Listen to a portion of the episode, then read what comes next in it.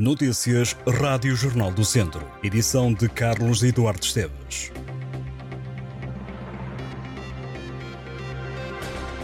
Os 15 detidos durante a mega operação da GNR por causa de roubos a casas e lojas vão voltar ao Tribunal de Viseu esta sexta-feira. Para já, esta quinta-feira, o processo vai ser analisado. Os suspeitos integram uma rede que se dedicava ao furto a casas e espaços comerciais.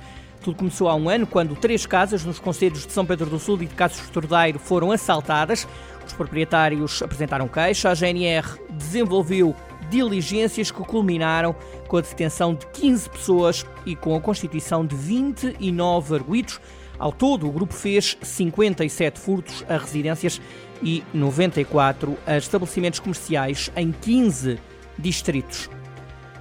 A Junta de Freguesia da União de Freguesias de Tondela e de Nandufe tornou público que está a ser alvo de um processo por causa das eleições autárquicas realizadas em 2021 para dizer que o atual executivo não tem qualquer responsabilidade pelos factos descritos na ação judicial.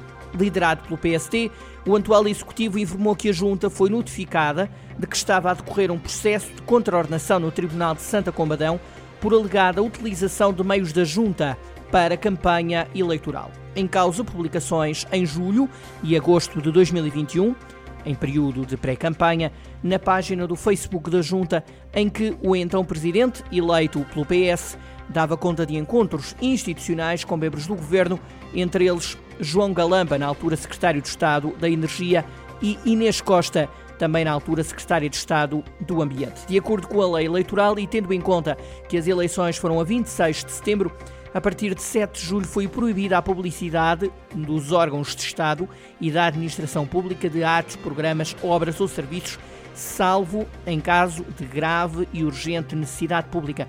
Isto de acordo com a CNE, a Comissão Nacional de Eleições. O atual executivo lembra que se junta for condenada, poderá ter que pagar uma multa entre 15 mil e 75 mil euros. Já o então presidente da União de Freguesias, Francisco Coutinho, esclareceu que nos contactos havidos estavam em questão projetos de importância para a freguesia e que a queixa apresentada foi uma vingança, lembrando que do lado do PST também há processos a decorrer. Apesar de refutar qualquer responsabilidade, o atual executivo anunciou que apresentou defesa junto do Tribunal, em defesa do interesse da Junta. Já Francisco Coutinho diz que a Junta pode estar tranquila, diz o socialista que assumirá todas as responsabilidades se estiver de assumir. Em Vozela, a Câmara volta a combater a vespa da galha do castanheiro. Os técnicos municipais fizeram quatro largadas de insetos para travar a praga nas freguesias de Alcofra, Fornel do Monte e São Miguel do Mato e na União de Freguesias de Vozela e Passos de Vilharigues. A vespa das galhas do castanheiro ataca as árvores e induz a formação de galhas nos gomos e folhas do castanheiro, provocando a redução do crescimento dos ramos e a frutificação, podendo diminuir drasticamente a produção e a qualidade da castanha, além de levar ao declínio e morte dos castanheiros. O lateral esquerdo cabo-verdiano, Telmo Arcanjo, do Tondela, sofreu uma ruptura total de ligamento cruzado anterior do joelho direito no jogo frente ao Futebol Clube do Porto B. Telmo Arcanjo tem 21 anos, saiu de maca ainda na primeira parte, depois de ter sofrido uma entorse no joelho direito. A cumprir a quarta época no Tondela, o clube escreve que Telmo Arcanjo estava a realizar a melhor época da carreira, contabilizando 8 golos e 5 assistências, num total de 36 jogos em todas as provas. O lateral esquerdo tem agora um obstáculo pela frente, diz o clube, que escreve tem a certeza de que o vai tornar ainda mais forte. O Tondela continua a preparar a deslocação a Faro para o jogo da última jornada da Segunda Liga.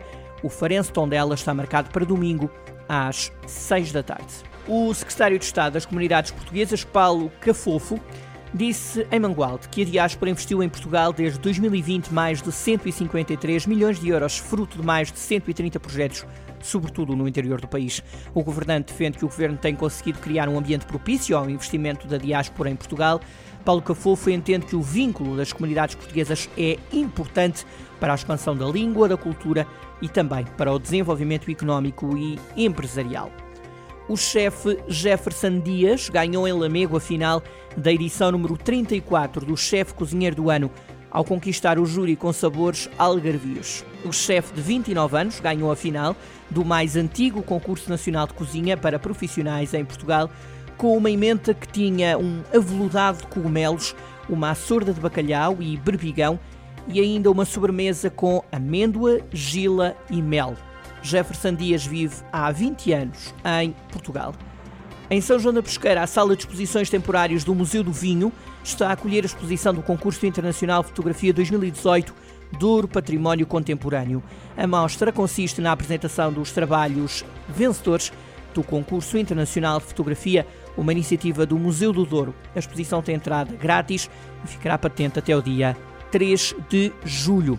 E em Sinfãs, a Quinta da Forna, em Fornelos, foi inaugurada no passado fim de semana, depois do investimento de quase 370 mil euros. O espaço tem uma área aproximada de 15 mil metros quadrados e foi transformado numa zona de lazer e de cultura dedicada ao mundo rural. A obra foi apoiada pelos fundos comunitários. A quinta tem também zonas de pomar, pastagem para pequenos ruminantes, hortas e animais e ainda um estábulo para os acolher. O presidente da Câmara de Sinfãs, Armando Morisco, diz que este espaço rural reflete parte da história e memória do Conselho e que esta quinta quer dar a conhecer aos mais novos os saberes do povo e contribuir para a dinamização do turismo local.